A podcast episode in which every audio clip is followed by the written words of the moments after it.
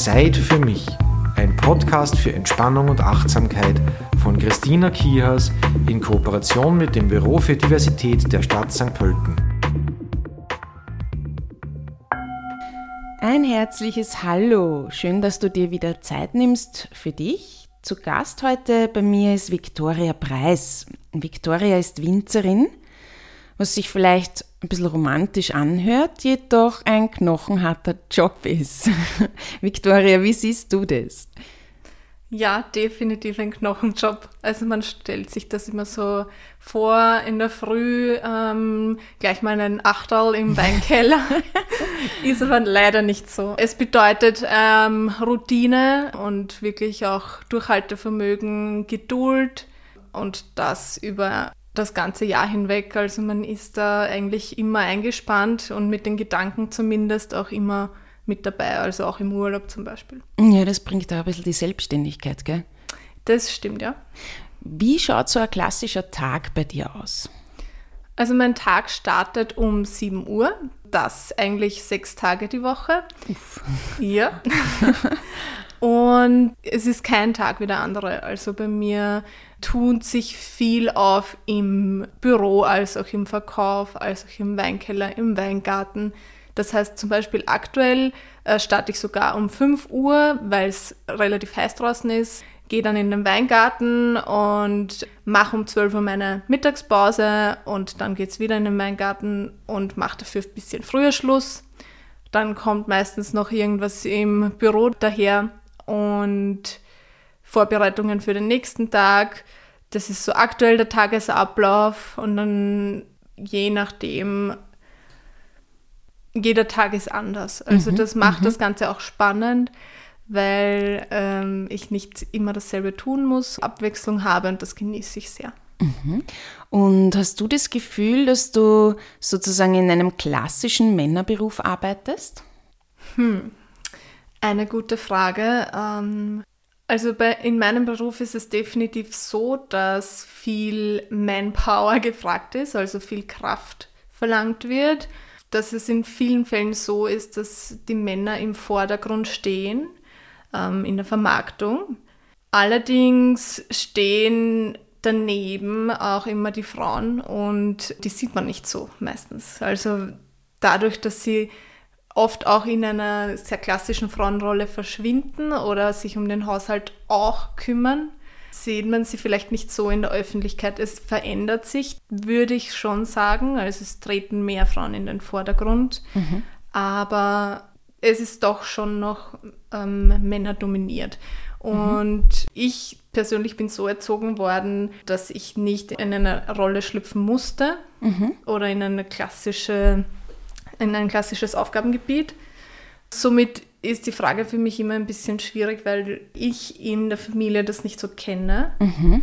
Also Männeraufgaben oder Frauenaufgaben. Ich sehe dann immer von außen, wie, wie andere das handhaben und wie das doch dann schon aufgeteilt ist. Mhm. Aber für mich fühlt es sich dann nicht als Aufgabe eines Mannes oder Frau an. Mhm. Also was ich schon merke, ist, dass ich körperlich teilweise an meine Grenzen komme, wo ich vermute, dass sich Männer oft leichter tun, aber ja, ist eben eine Vermutung. ich habe ja auch schon mitbekommen, deine Oma ähm, war ja auch schon so in den Weingarten, ins Weingut integriert. Was hatte die für eine Aufgabe? Früher war es eben so, dass meistens ein Bursch oder Mann die, den Betrieb übernommen hat und das kam bei ihr nicht in Frage weil ihr Bruder eben nicht übernehmen konnte. Und so hat sie den Betrieb eigentlich übernommen und hat mit der Unterstützung ihrer Eltern das dann weitergeführt. Und dann waren eigentlich die Eltern, ähm, wie die nicht mehr ganz da waren, zu 100 Prozent hat sie das alleine gemacht. Und ich bekomme immer erzählt, sie war eine der besten Traktorfahrerinnen. Also sie hat wirklich sich körperlich sehr ähm, verausgabt oder sich da wirklich auch eingesetzt und ihr Bereich war eben immer eher Outdoor. Also sie hat den Weingarten, die Traktorarbeit, damals noch gemischt landwirtschaftlich, was da alles angefallen ist, eben gemacht. Und mhm. ihre Mutter hat für sie quasi die klassische Frauenrolle zu Hause übernommen. Mhm, spannend. Das heißt ja. aber, bei euch hat das schon ein bisschen Tradition, dass so die, die Frauen das gut weiterführen. Kann man vielleicht so sagen, ja. Wobei, spannend ist ja auch, dein Bruder ist ja auch integriert. Und also ich finde es ein bisschen äh, interessant, weil wenn man jetzt in diesen klassischen Rollenbildern denkt, dann bist du jetzt für den Wein zuständig und dein Bruder für die Obstkultur. Habt sich ihr das selber ausgesucht? Mm, vielleicht. Nachdem ich die Älteste bin, konnte ich natürlich dann schon früher wählen als mein Bruder, mhm. der doch neun Jahre jünger ist als ich. Mhm. Und wird wahrscheinlich schon so sein, dass ich dann gesagt habe, okay, das interessiert mich mehr, ich will halt in diese Richtung gehen. Und mein Bruder hat ähm, eine Ausbildung auch im Wein- und Obstbau mhm. gemacht und somit eine sehr vielfältige Ausbildung und er macht das schon auch sehr gerne, hat seine Praktika auch in dem, im Bereich Obst gemacht. Und ich glaube, wir werden uns doch auch gegenseitig immer unterstützen. Das heißt, es verschwimmt dann schon und man kann dann auch mal in andere Felder eintauchen und vielleicht mhm. sich dann da auch Ab Abwechslung holen.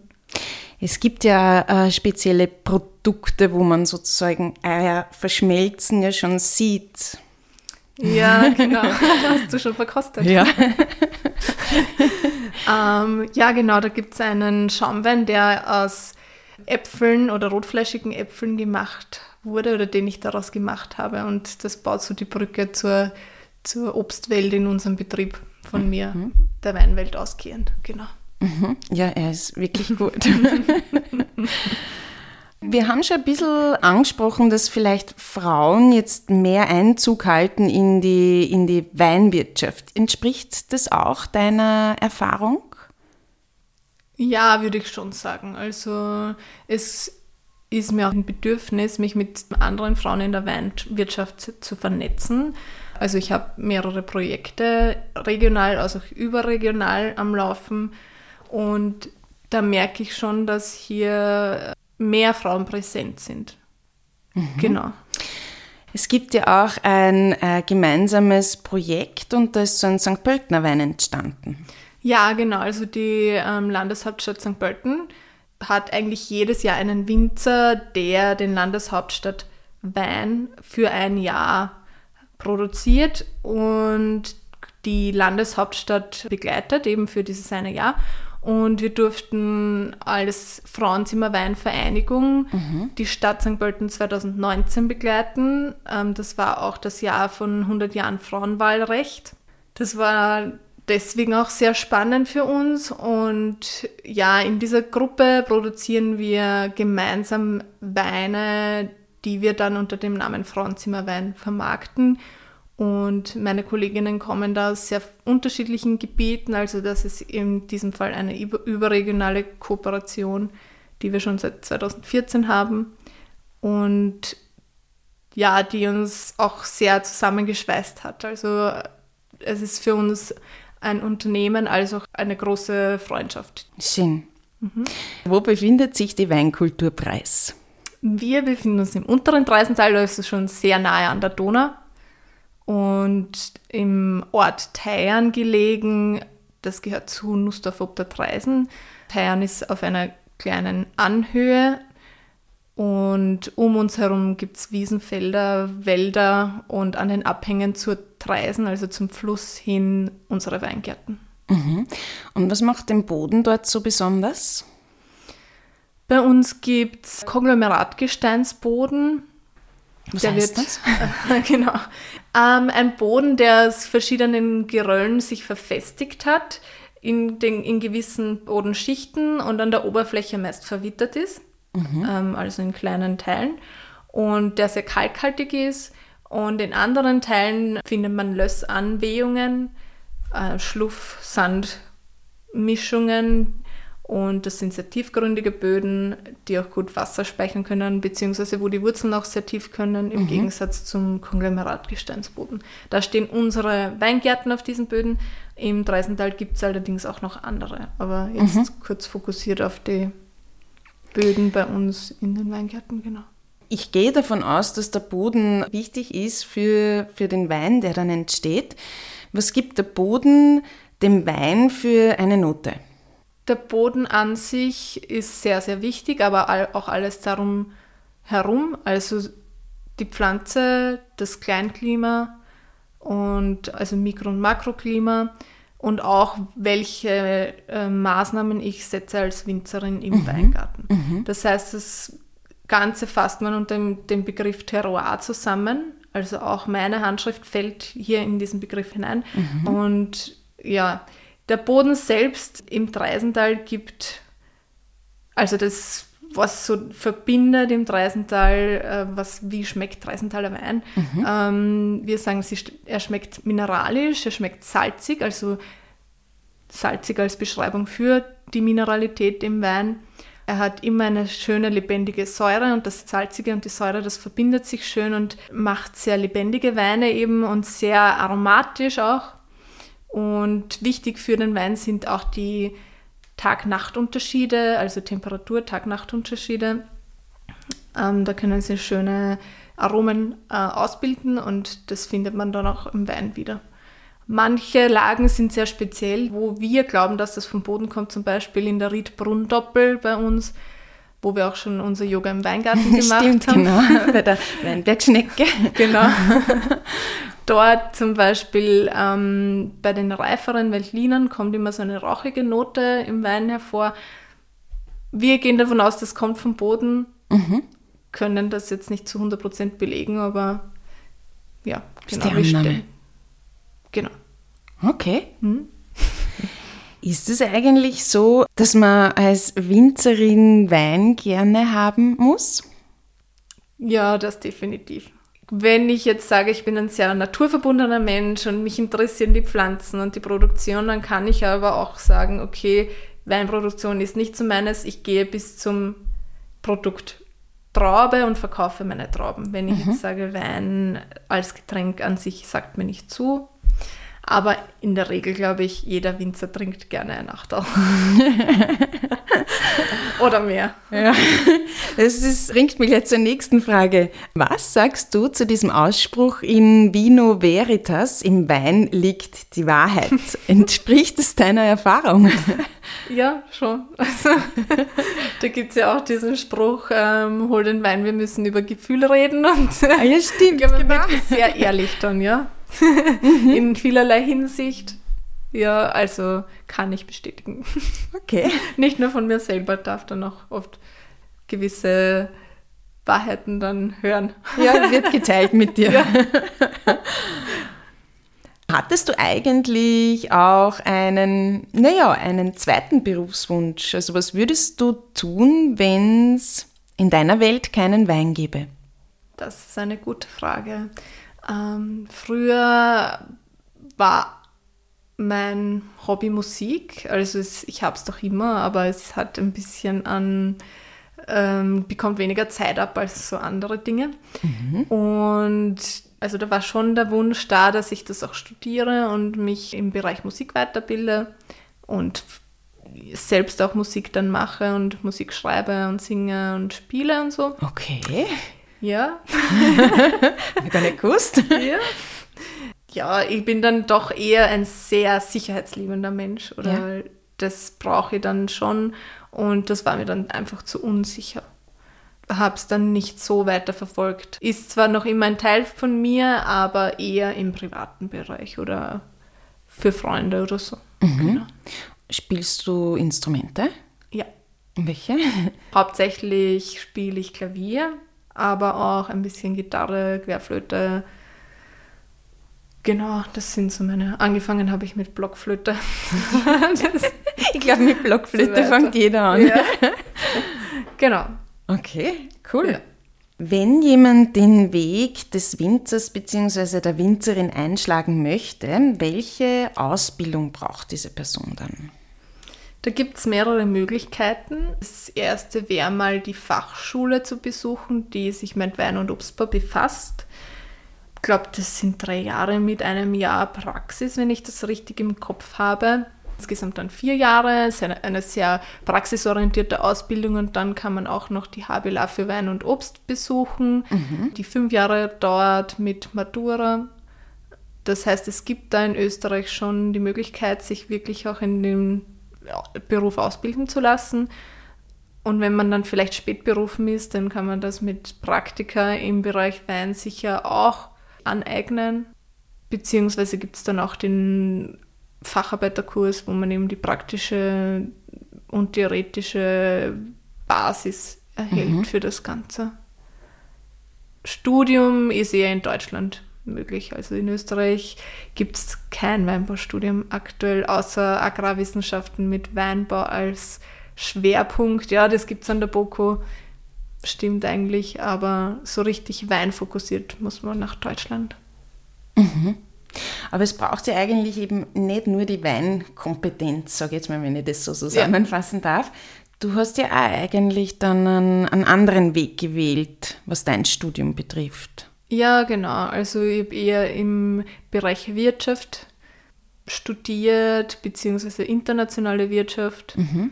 Also mich hat es immer schon ein bisschen ins Ausland gezogen, auch schon während meiner Oberstufenzeit in der Schule. Mhm.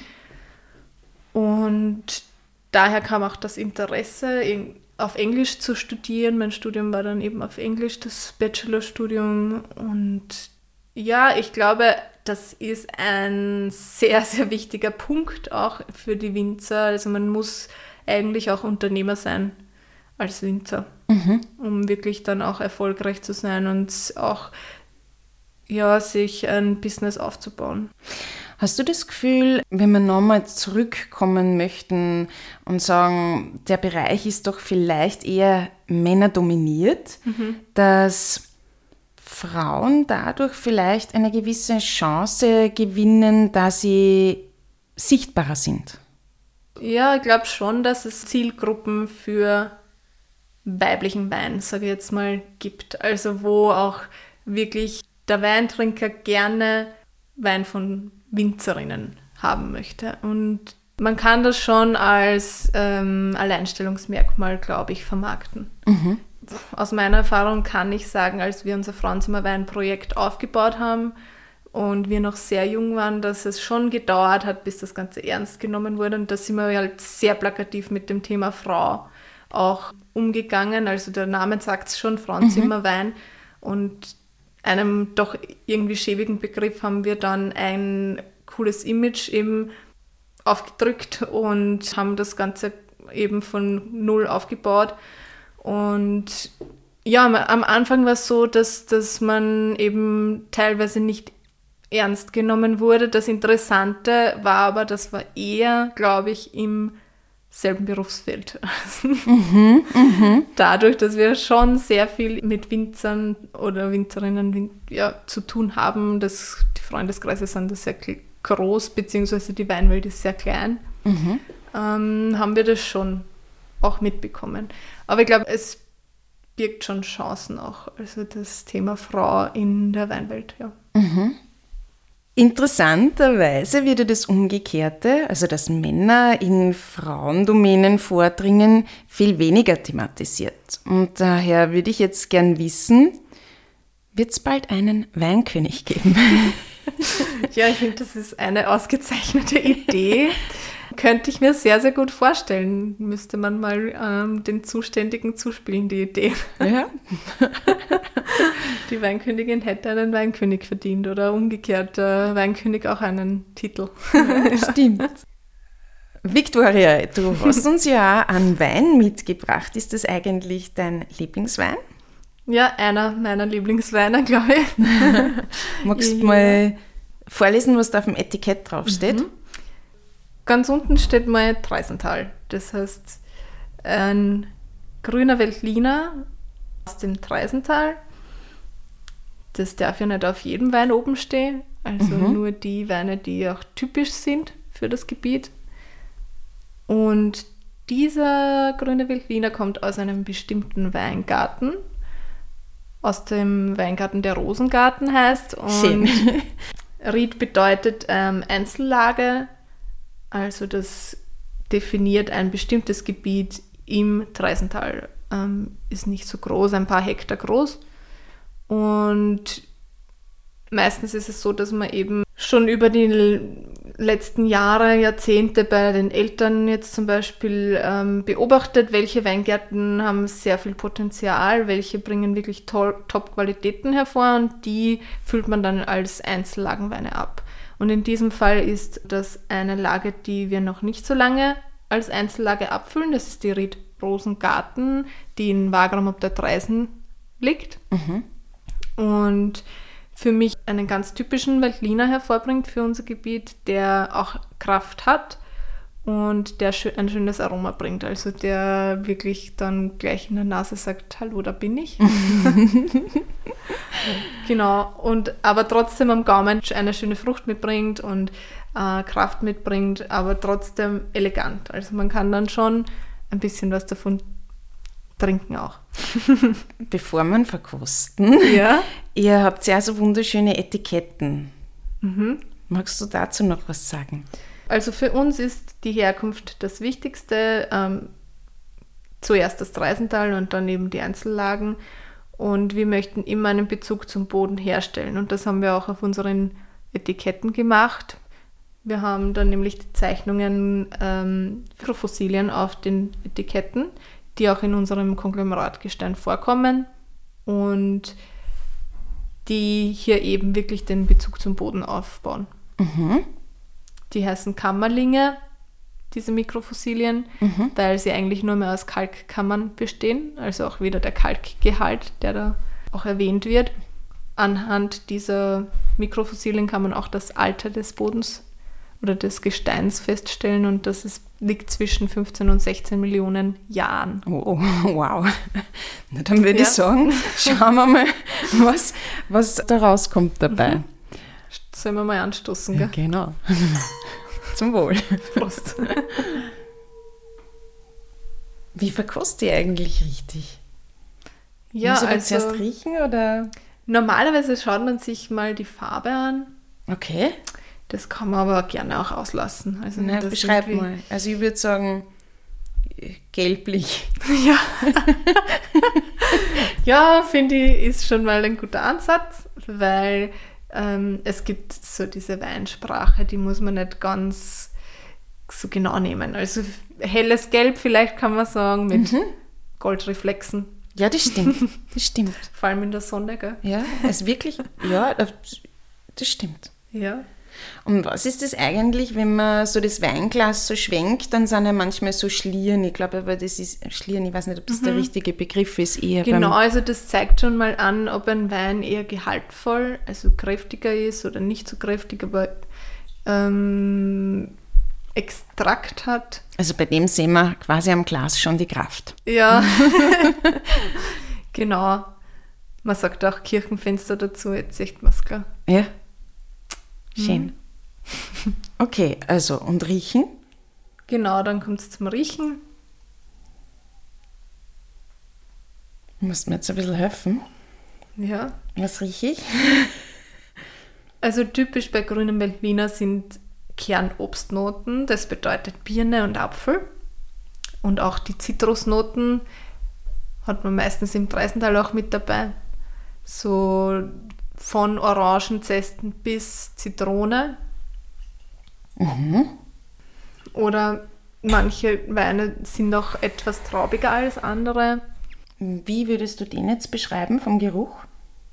Hm, ich hätte da jetzt auch blumige Noten, also so ein schöner, weich, wohliger Duft, also auch Kräuternoten, mhm. also so leichte Würze.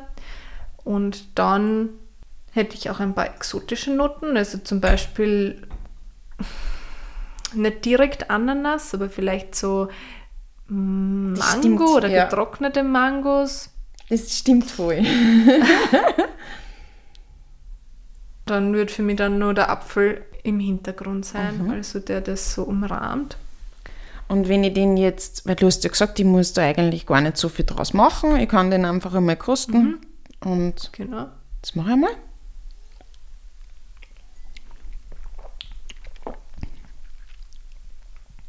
Ich würde den fast als äh, lieblich beschreiben. Also für mhm. mich, aber ich mhm. bin ja auch kein Weinkenner. Genau, und das ist jetzt eben, der ist ganz trocken, das heißt, er hat nicht so viel Zucker, also mhm. ist nicht in, im lieblichen Bereich. Aber durch, durch seine Frucht, die er eben hat und auch den Gehalt an Alkohol. Er ist jetzt eher nicht so kräftig, aber dann die Kombination ja. daraus, die lässt ihn am Gaumen doch sehr lange haften. Und dadurch erscheint er auch vielleicht etwas süßer. Das ist, könnte sein, dass du das irgendwie gerade so wahrnimmst. Gar nicht süß, sondern mhm. eher leicht. Also vielleicht ist es der mhm. Alkoholgehalt. Mhm. Also in dem Fall, es ist nicht so, dass er an umschießt. Okay, ja. Nein, lieblich heißt ja normalerweise, ähm, dass er sehr viel Zucker hat. Mhm. Das heißt, vielleicht meinst du fruchtig, oder? Ja, genau. Okay, gut. Ja, mhm. genau. Dann passt es total. Super. Und ähm, es ist ja dann auch immer so, dass man Weine und, und Essen gut kombinieren kann. Mhm. Der Wein, den du uns jetzt mitgebracht hast, womit würdest du den kombinieren? Ähm, der ist sehr unkompliziert, also den kann man relativ schnell wo dazu kombinieren zu wirklich sehr klassischen Gerichten wie das Schnitzel zum Beispiel mhm. oder Pasta-Gerichten oder auch zu Fisch. Umrannt das ganz gut. Und man kann ihn aber auch so auf der Terrasse trinken oder am Sofa. Oder genau, das ist genau. das, was ich gemeint habe. Mit, äh, ja, fälschlich lieblich, aber er ist so ja, ist schon Süffig. animierend. Trinkanimierend. Genau. Schauen wir, ob er von hinten kommt dann. ja. naja, noch am Glas vielleicht nicht, aber. Mhm. Ich mache mal einen Schluck. Ja.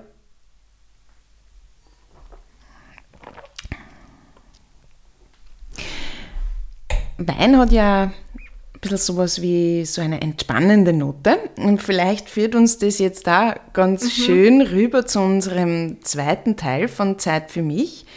Da dürfen sich äh, meine Gäste ja immer was aussuchen, womit ich sie in ihrer Entspannung unterstützen kann. Was darf es für dich heute sein? Hm, also schön wäre eine Reise ins Dreisental. Vielleicht, äh, bei uns sind ja eigentlich ähm, auf den Hügeln immer Wälder mhm. und unterhalb hat man die Weingärten und das könnt ihr mir gut vorstellen. Für uns sind das auch immer so Kraftplätze. Also ich persönlich kann stundenlang in die Ferne schauen und mich in dem verlieren. Und hinter mir aber dann doch der Wald, der irgendwie mhm. so die kühle Frische bringt. Mhm. Das wäre toll, wenn wir da vielleicht uns auf eine Reise begeben könnten. Super, ja, gern, machen wir das. Genau.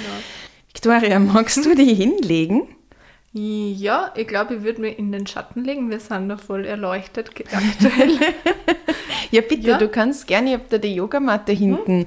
aufgerollt. Die Rolle kannst du unter die Knie geben, wenn du magst. Mhm. Und dann machst du einfach bequem. Leg die hin. Ich glaube, Decke braucht es nicht.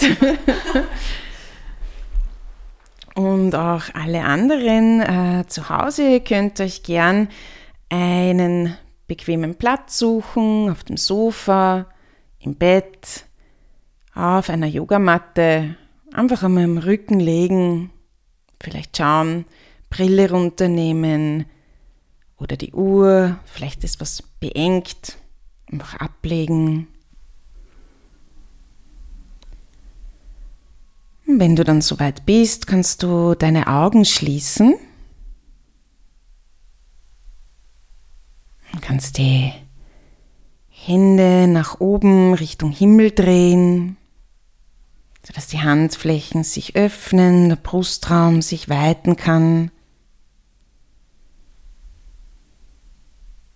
Deine Beine kannst du mal ganz entspannt ablegen, die Zehen, die fallen dann ein bisschen nach außen. Genau, mach's dir bequem.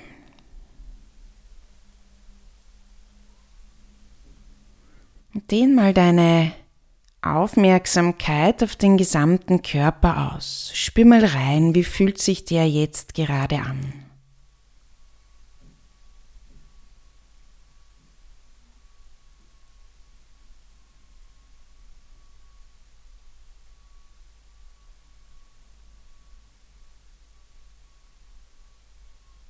Kannst ihm erlauben, sich langsam zu entspannen, Anspannung abzugeben.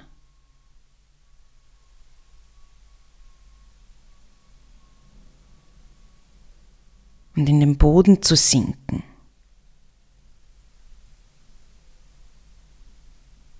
Du nimmst die Berührungspunkte von Körper und Boden wahr.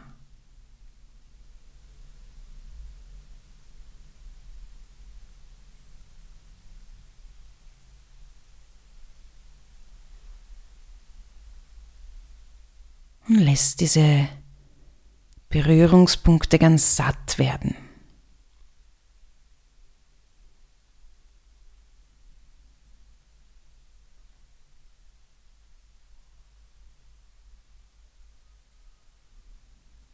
Du kannst deinen Körper zur Gänze an den Boden abgeben, dich getragen fühlen.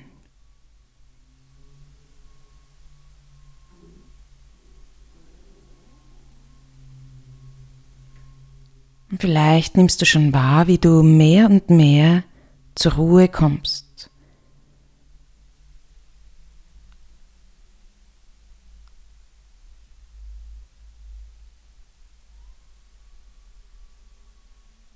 Ich darf dich nun mitnehmen auf eine Reise.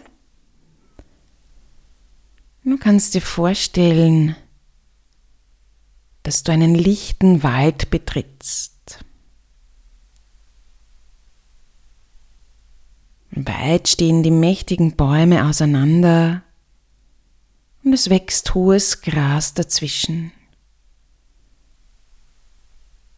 Du gehst bewusst einen Pfad entlang, hörst Vögel, nimmst das sanfte Rauschen der Blätter wahr, riechst vielleicht sogar den Duft des Waldes.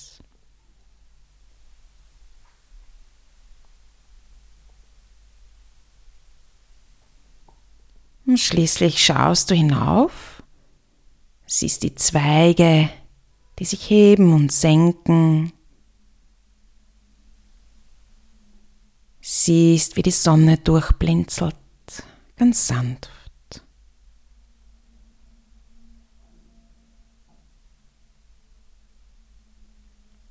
Deine Schritte folgen sachte deinem Atemrhythmus. Der Atem fließt von allein, kommt und geht.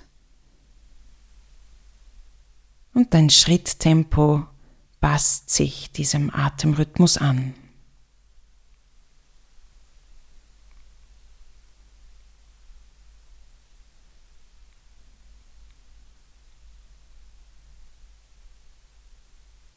Dein Pfad quert nun einen Bach. Über eine schmale Holzbrücke geht es hinüber.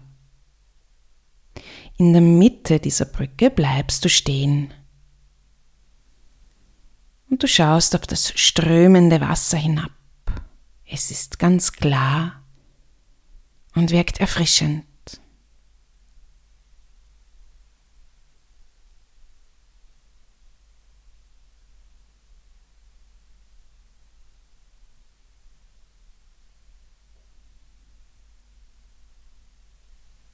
Und du gehst weiter über die Brücke drüber und kommst dann an eine bemooste Stelle.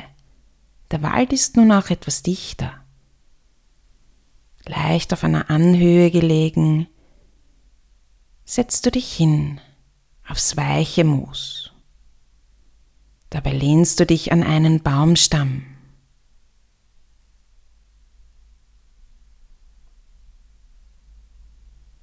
Und du fühlst, wie deine Glieder angenehm schwer sind.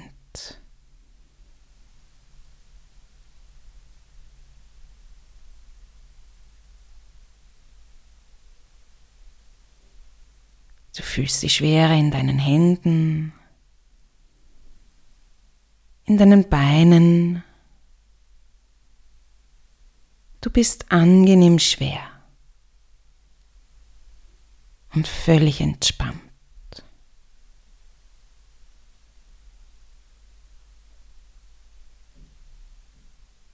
Du kannst auch Wärme wahrnehmen in deinen Händen,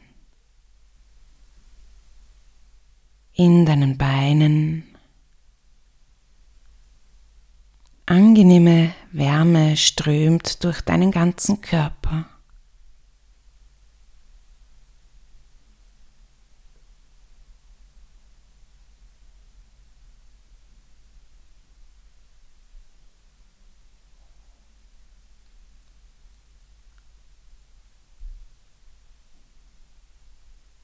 Eine Weile achtest du auf deinen Atem.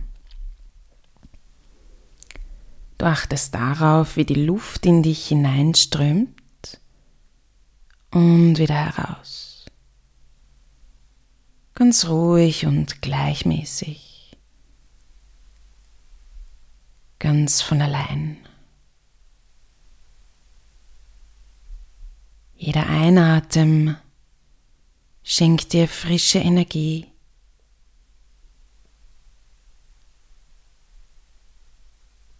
Und Altes, Verbrauchtes kannst du mit jedem Ausatmen abgeben.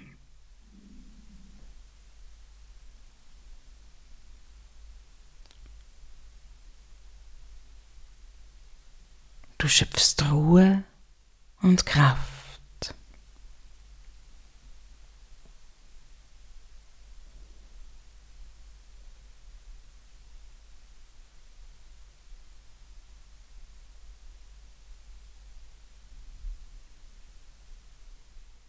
Und in dieser Ruhe lässt du deinen Blick schweifen.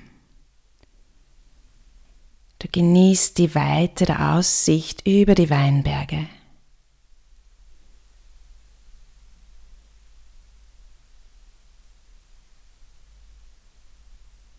Nimmst diese Weite in dir auf.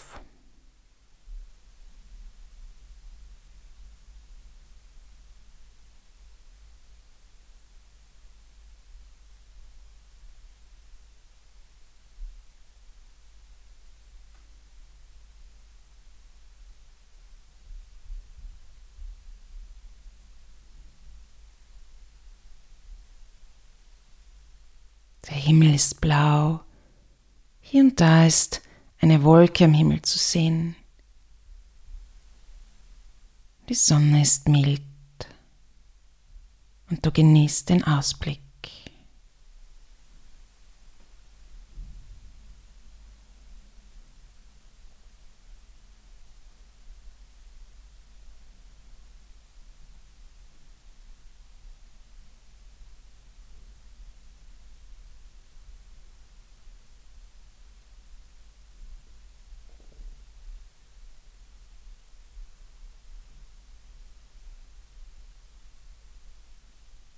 Sachte führst du nun die Aufmerksamkeit wieder ganz zu dir zurück.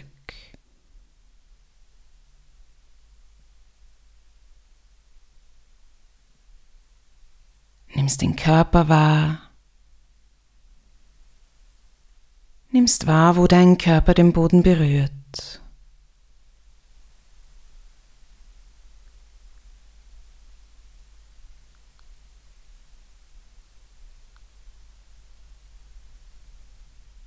Und wenn du dann langsam beginnst, dich zu bewegen, dann tu das im Bewusstsein, erfüllt von Frische zu sein, kräftig zu sein, aufgetankt und ausgeruht. Ganz langsam kannst du deine Zehen und deine Finger bewegen.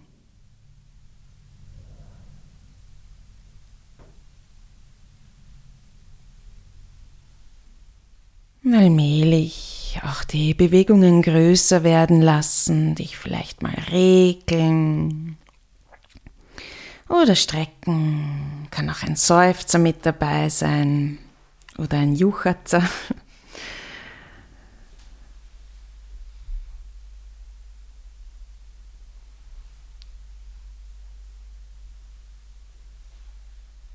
Und wenn du dich soweit fühlst, dann dreh dich noch zur Seite, machst du bequem in der Seitenlage.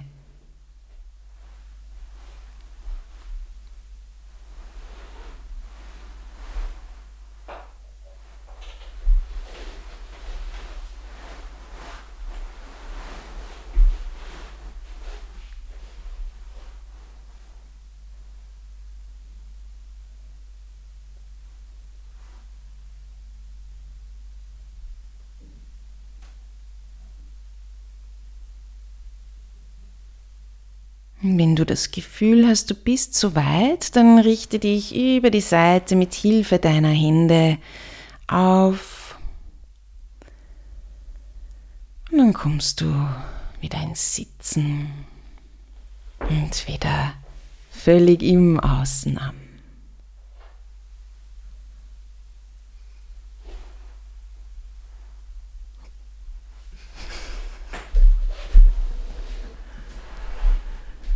Victoria, wie geht's da? Gut. Super. Dann sage ich ein herzliches Danke für deinen Besuch, für die Einblicke in die Weine. Sehr gerne. Fürs Verkosten. Und auch nach Hause an euch sage ich ein herzliches Danke fürs Dabeisein. Zeit für mich. Podcast für Entspannung und Achtsamkeit von Christina Kihas in Kooperation mit dem Büro für Diversität der Stadt St. Pölten.